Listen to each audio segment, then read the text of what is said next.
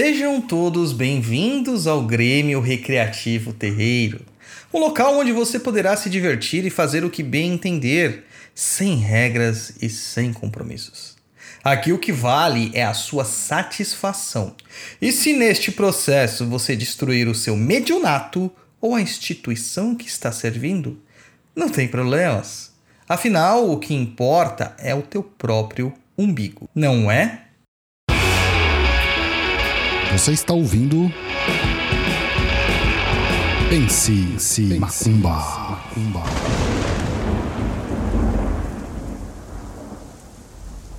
Não, não é, nunca foi e nunca será.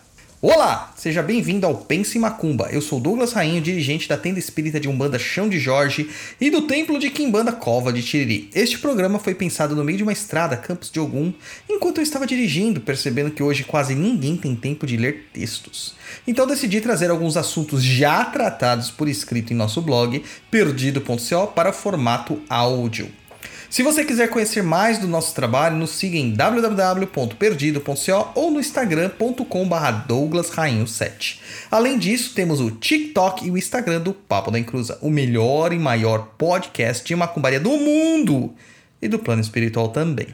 Neste programa vamos falar sobre como a galera acha que o terreiro é a casa da mãe Joana.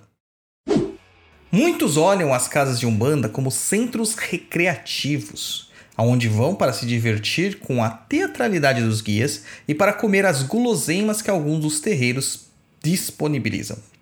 Pior ainda, acham que estão em um churrasco em casa, numa confraternização, ou que só porque há tambores é carnaval. A falta de respeito pelo local sagrado é tamanha que se usa roupas extremamente decotadas, saias mínimas, calças baixas. Os homens também fazem tudo isso, viu, gente?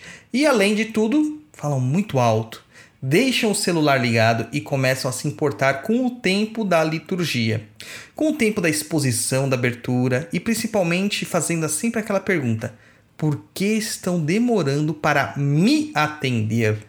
Não há a mínima empatia em entender que, assim como ela, outras pessoas também estão em necessidade, certo? É, muitas vezes em situações muito piores, situações de tristezas, situações muito de necessidade, de preocupação, precisando tanto ou mais até de assistência caritativa da espiritualidade do que ele que foi lá para trocar uma ideia com a entidade.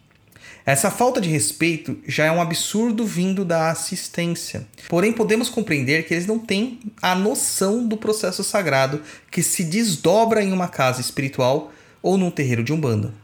O problema maior é quando tudo isso ocorre dentro da corrente mediúnica, ou seja, dos próprios trabalhadores da casa. Os trabalhadores ficam de conversinha de lado, cochichando e debochando dos demais, sejam dos dirigentes, sejam dos irmãos de corrente.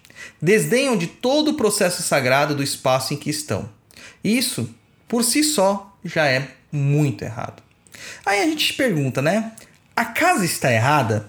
Olha, existem muitas casas que podem até estar, mas o mais errado em tudo isso é você que pratica essas coisas.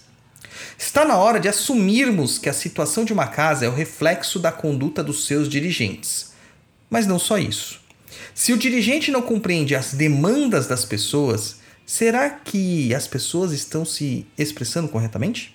Será que a culpa é só mesmo do dirigente? Será que simplesmente omitir-se não é errado? E a coragem para expor as coisas com educação e coerência, sem se melindrar por aquilo que se está recebendo, por aquilo que está sendo respondido?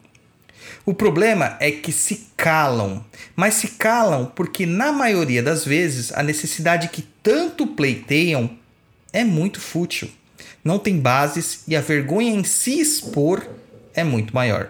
De todas as formas possíveis, criam-se as mais mirabolantes desculpas para não ir num trabalho de atendimento. As giras fechadas também são esvaziadas e as sessões de desenvolvimento só tomam algum tipo de volume quando se fala que tem Exu. Limpar o terreiro, então, putz, nem pensar, é sempre uma meia dúzia de gatos pingados, se muito. Em minha opinião, dirigente omisso gera filho folgado.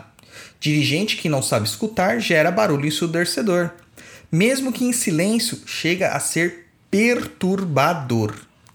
São as mentes pensando em coisas negativas e se contrapondo energeticamente às demandas do terreiro, abrindo brechas para ataques espirituais e para as próprias paixões inferiores. O dirigente tem que chamar a atenção dos médiums quando há dificuldades e divergências. Se há algo de errado, ele deve se posicionar. Para isso existem as regras de conduta, o regimento interno e a construção de uma diretoria social para auxiliar o dirigente na condução ética de um terreiro. Além disto, a pessoa que tem sua atenção chamada deve se reservar a apenas aceitar a advertência. Não há contestações sobre isso. Não existem ponderações. Há tempos eu digo, terreiro não é democracia. É um Estado totalitário religioso onde quem manda são os guias-chefes e o seu primeiro-ministro e porta-voz é o dirigente espiritual. Bom, não está satisfeito? Pega seu sapicuá e tchau! Se a pessoa se julga importante demais para aquele terreiro, ela tem que compreender que o axé dela só existe pela sustentação de axé dada pelo dirigente da casa pois tudo dentro da macumba é uma questão de hierarquia, de transmissão. Há de se refletir sobre isso. Não tratemos o terreiro como um grêmio recreativo, pois o mesmo não o é. Conversados? Gostou do conteúdo?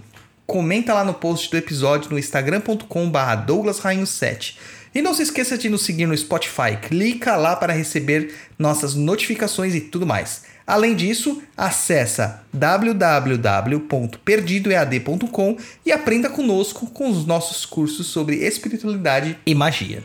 Saravá e Mukuyu no Zambi para todos vocês.